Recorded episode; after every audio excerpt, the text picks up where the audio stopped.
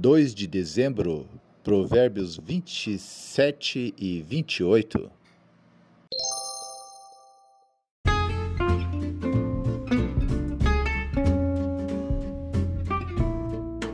Seja bem-vindo! Você está fazendo parte da jornada da leitura e meditação da Palavra de Deus em dois anos. Os áudios que você aqui vai ouvir, eles terão no máximo uma duração de 30 minutos. Você vai recebê-los diariamente.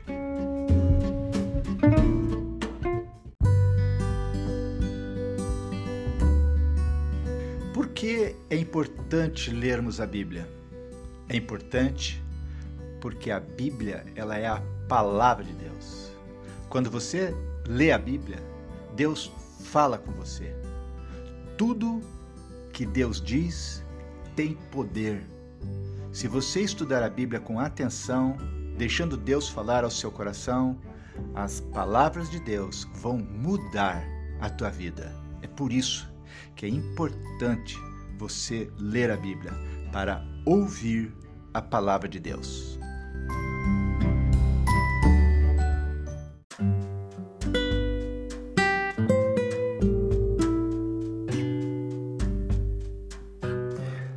Capítulo que estaremos lendo, lá no versículo, capítulo 27, versículo 4, nos diz assim: O ódio é cruel e destruidor, mas a inveja é pior ainda.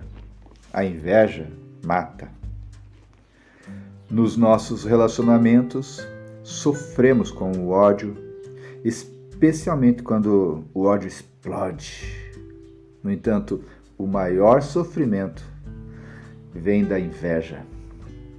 No plano pessoal, sofremos quando, tendo obtido algo pelo nosso próprio esforço, somos julgados de modo leviano, só porque o outro não conseguiu o mesmo que nós. Isso é no plano pessoal. Já no plano social, todas as relações de consumo parecem estar baseadas na, na comparação, uma forma suave, sutil para a inveja. Pois é, contra a inveja só há uma maneira capaz de superá-la. E essa é ter um estilo de vida simples. Um convite estranho para uma época baseada no, entre aspas, ter, mas que apesar disso, deve ser sim o nosso estilo de viver. Ouçamos a leitura do capítulo 27, Provérbios 27.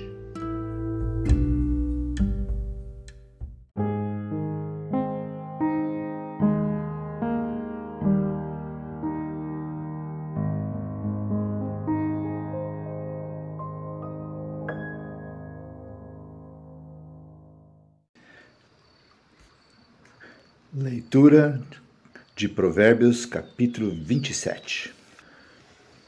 Nesse momento, Senhor, nós pedimos, Deus, que o Teu Santo Espírito nos visite e fale, Senhor, aos nossos corações.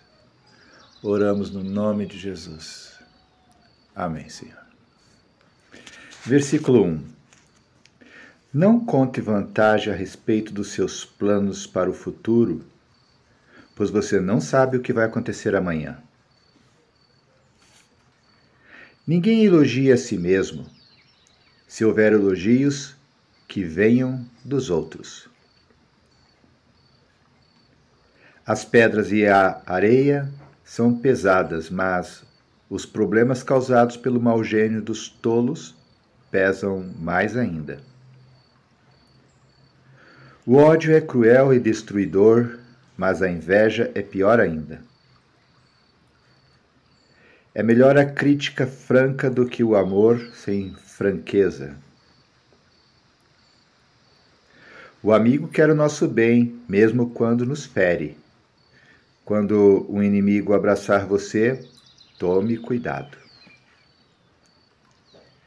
Quem está com o estômago cheio rejeita até o mel, mas para quem está com fome, até a comida amarga é doce. Uma pessoa longe de casa é como um pássaro longe do ninho. Assim como os perfumes alegram a vida, a amizade sincera dá ânimo para viver. Não abandone o seu amigo nem o amigo do seu pai. Se vocês tiverem dificuldade, não peça ajuda ao seu irmão. Vale mais um vizinho perto do que um irmão longe. Seja sábio, meu filho, então eu serei feliz e saberei dar uma boa resposta a quem me criticar. A pessoa sensata vê o perigo e se esconde, mas a insensata vai em frente e acaba mal. Quem aceita ser fiador de um estranho deve dar a sua roupa como garantia de pagamento. Quando alguém acorda um amigo de manhã bem cedo com um grito de bom dia, o seu cumprimento soa como uma maldição. A esposa briguenta é como um dia triste em que a chuva não para de cair. O que é que você pode fazer para que ela fique calada? Você já procurou fazer o vento parar ou tentar pegar óleo com a mão? As pessoas aprendem umas com as outras, assim como o ferro afia o próprio ferro. Cuide bem de sua figueira e você terá figos para comer. Trate bem o seu patrão e você será recompensado.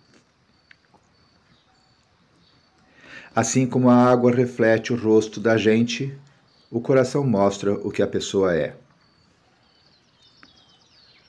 O desejo das pessoas são como o mundo dos mortos. Sempre há lugar para mais um.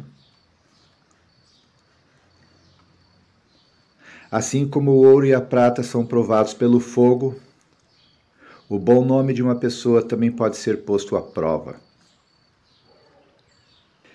Mesmo que você batesse num tolo até quase matá-lo, ainda assim ele continuaria tão tolo como antes. Cuide das suas ovelhas e do seu gado o melhor que puder, porque tanto as riquezas como os governos não duram para sempre. Primeiro você corta o feno, depois corta o capim dos montes, enquanto espera que o feno cresça de novo. Aí você pode fazer roupas com a lã das suas ovelhas e comprar mais terras com o dinheiro que ganhou com a venda de alguns cabritos.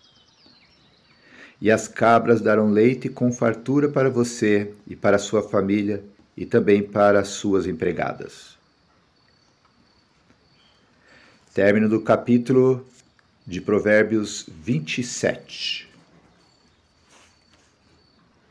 Convido você a fazermos um destaque aqui no versículo 14. Provérbios 27, 14, que lemos. Quando alguém acorda um amigo de manhã bem cedo com um grito de bom dia, o seu cumprimento soa como uma maldição.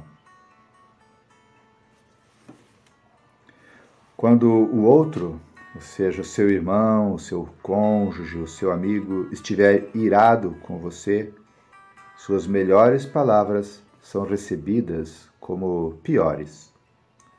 Quando o outro, ou seja, seu irmão, seu cônjuge, seu amigo, estiver longe de Deus, não é pela palavra que ele se aproximará. Existe a hora de falar e a hora de calar na hora de falar, falemos com humildade e respeito. Provérbios 27, versículo 14. Quando alguém acorda um amigo de manhã bem cedo com um grito de bom dia, o seu cumprimento soa como uma maldição. Na realidade, pode ser um bom dia para quem gritou, mas para quem estava dormindo, não queria realmente ouvir essa declaração naquele exato momento. A hora para falar, mas a hora para calar.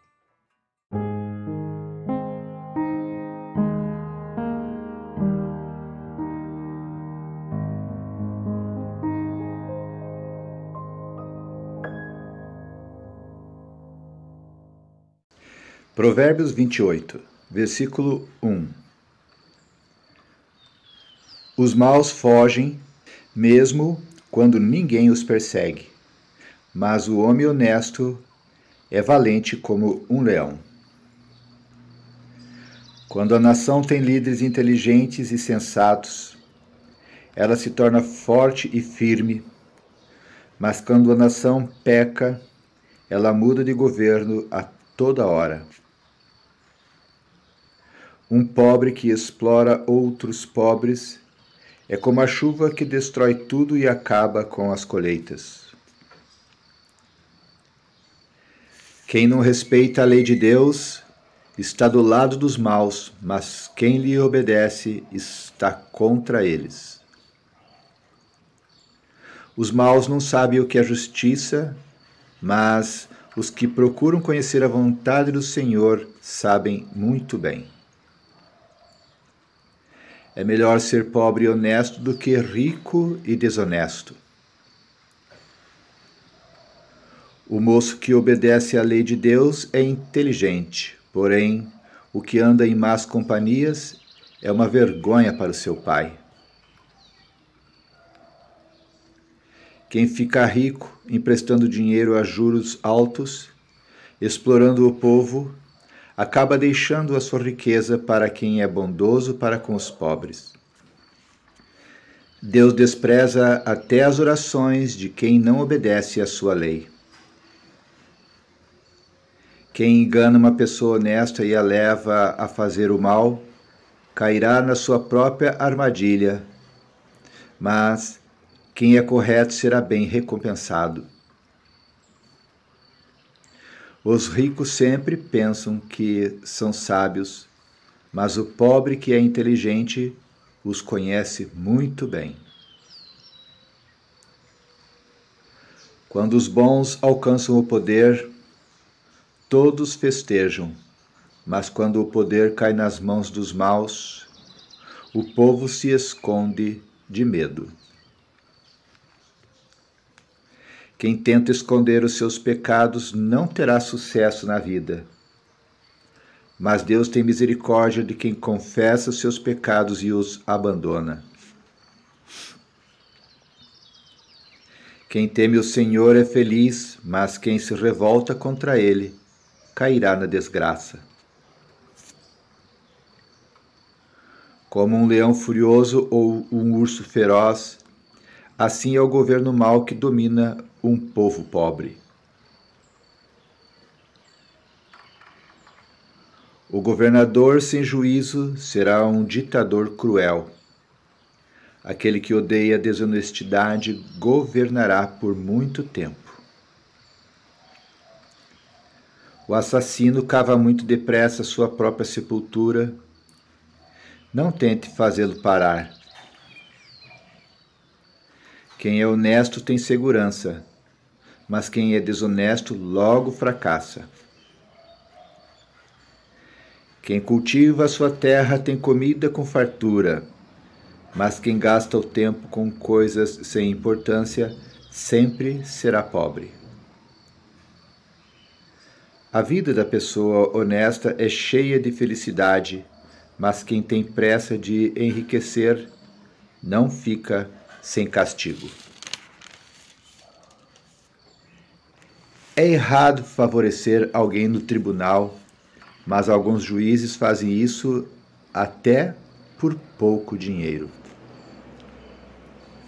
O ganancioso tem tanta pressa de ficar rico que nem percebe que a pobreza está chegando. Corrija uma pessoa e no futuro ela apreciará isso mais do que você a tivesse elogiado. Quem acha que não é pecado roubar do seu pai ou da sua mãe é pior do que um ladrão comum. O egoísta sempre causa problemas. Quem confia no Senhor terá sucesso. Quem confia em si mesmo é tolo, mas quem segue os ensinamentos dos sábios terá segurança. Quem dá aos pobres não passará necessidade, mas quem faz de conta que os pobres não existem será muito amaldiçoado. Quando os maus sobem ao poder, o povo se esconde de medo.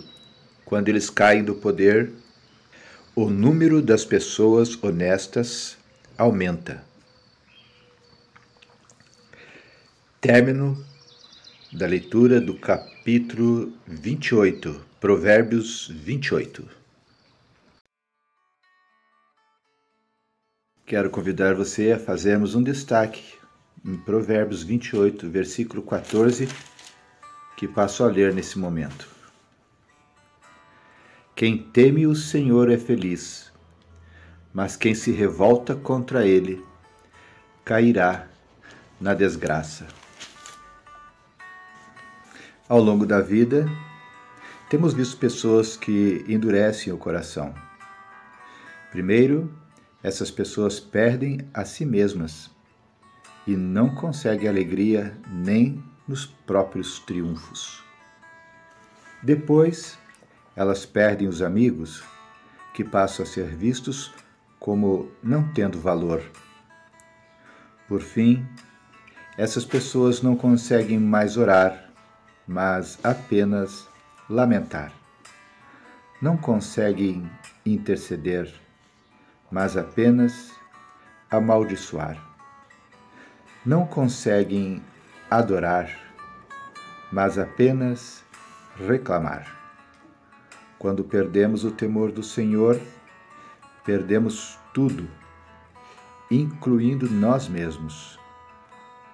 Ao longo da vida, também temos visto pessoas que recuperam o temor do Senhor. Esse é o reavivamento que vale a pena. Quem teme o Senhor é feliz, mas quem se revolta contra ele cairá em desgraça. Provérbios 28, versículo 14.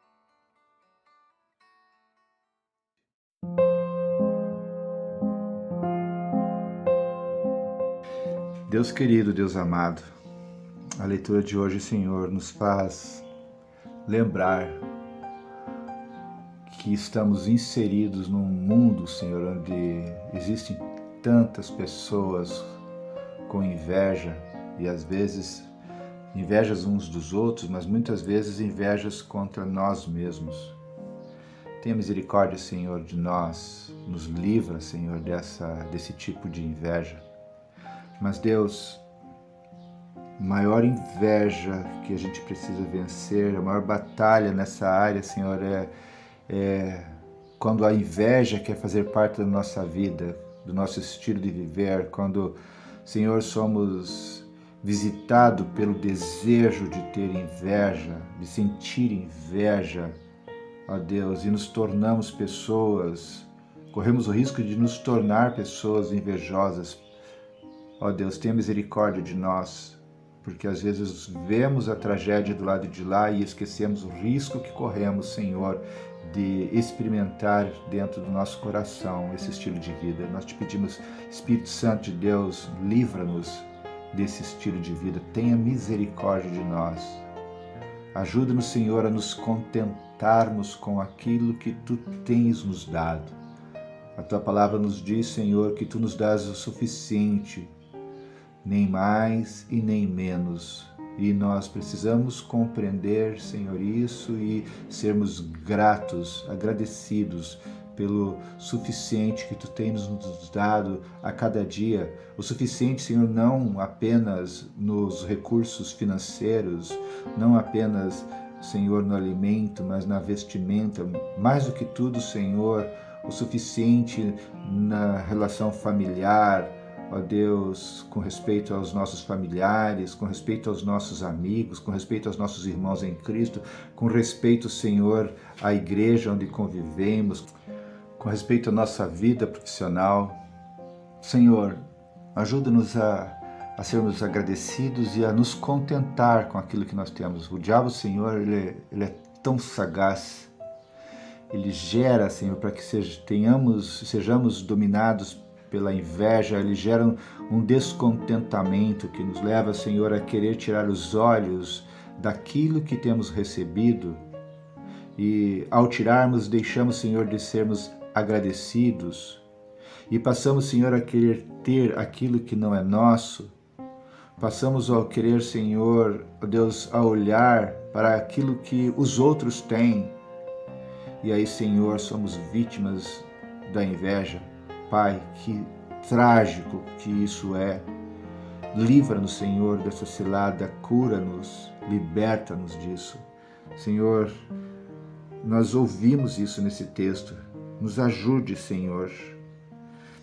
Paizinho querido, nós te pedimos que tu abençoes os nossos irmãos, os nossos familiares, a nossa família. Obrigado, Senhor, pelas pessoas, pelo que elas têm recebido de ti. Senhor, aquelas que têm mais do que nós.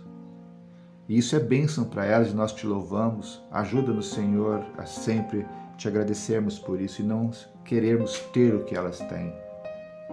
Ajuda-nos, Senhor, ao contrário, e abençoarmos as pessoas que têm menos do que nós e ajudá-las na medida do possível, Senhor, de acordo com a tua vontade e o teu querer. Uma outra coisa, Pai, que nós aprendemos nesse texto é que Precisamos aprender a saber a hora certa de falar e a hora certa de nos calar.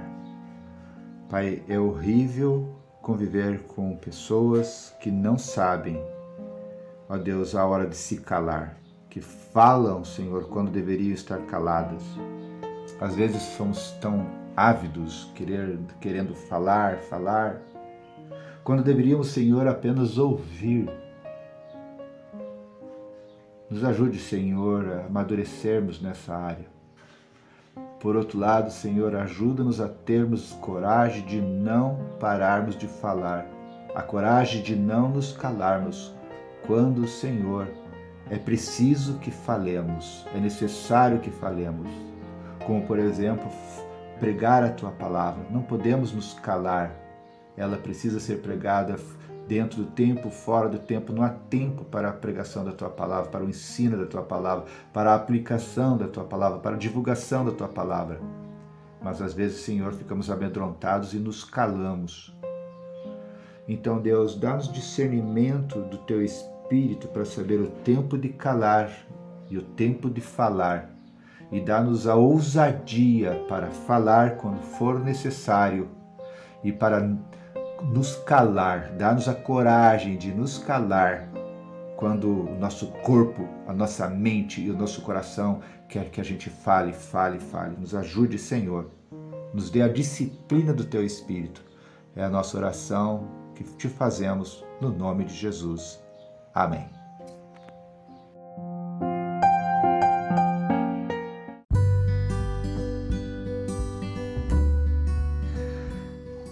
Uma benção estarmos juntos novamente, ouvindo a palavra de Deus. Temos aprendido muitas coisas, mas para que não caiam no esquecimento, eu gostaria de deixar uma sugestão para você.